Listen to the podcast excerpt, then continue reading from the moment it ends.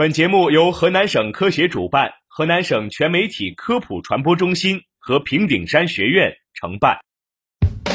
生活多姿多彩，科学无处不在，在生活中感受科学的魅力，用科学创造更好的生活。欢迎大家走进科学生活。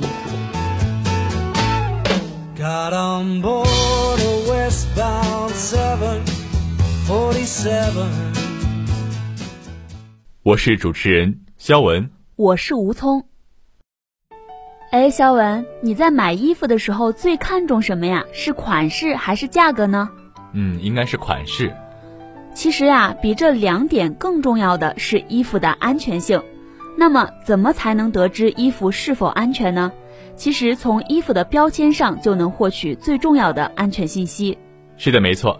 在购买衣服之前，首先要看标签上的安全技术类别。据华龙网介绍，服装有 A、B、C 三个安全技术类别。两周岁以下的婴幼儿服装必须是 A 类技术要求，直接接触皮肤的服装至少是 B 类技术要求，非直接接触皮肤的服装至少是 C 类技术要求。为何会有上述要求呢？生命时报详细解释，不同类别的产品体现了服装的甲醛含量和酸碱值等指标。A 类产品的甲醛含量必须每千克中低于二十毫克，pH 值允许在四点零到七点五的偏酸性范围。B 类产品甲醛含量要求每千克中低于七十五毫克，pH 值和 A 类产品一样。C 类产品甲醛含量要求每千克中低于三百毫克，pH 值允许在四点零到九点零范围。专家介绍，含有甲醛的纺织品在人们的日常穿着和使用过程中会逐渐释放出游离甲醛，甲醛与蛋白质结合会改变蛋白质结构，对呼吸道和皮肤产生强烈刺激，引发呼吸道炎症以及皮肤炎症，对身体的各个器官产生不良影响。甲醛吸入人体后，可能会引起眼睛刺痛、头痛、哮喘病，还可能造成血液病、肝中毒等疾病。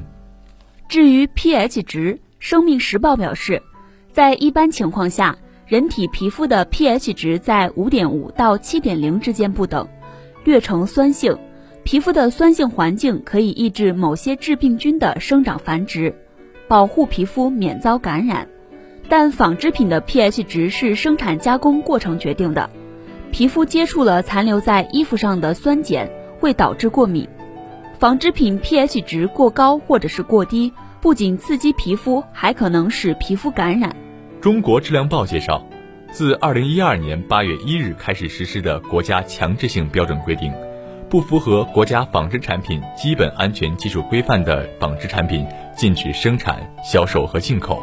因此，如果服装标签内容不全、不符合规范，特别是未标明安全技术类别的产品，就不要选购。其次呢，要看标签上衣服的等级，衣服的品质等级分为优等品、一等品、合格品，等级越高，说明色牢度越高。一般情况下，市面上的优等品和一等品较少，只要标签上的等级标注为合格品即可。另外，衣服买回来之后，最好根据衣服上的洗涤标识清洗衣物，避免因洗涤方式错误而对衣物造成损害。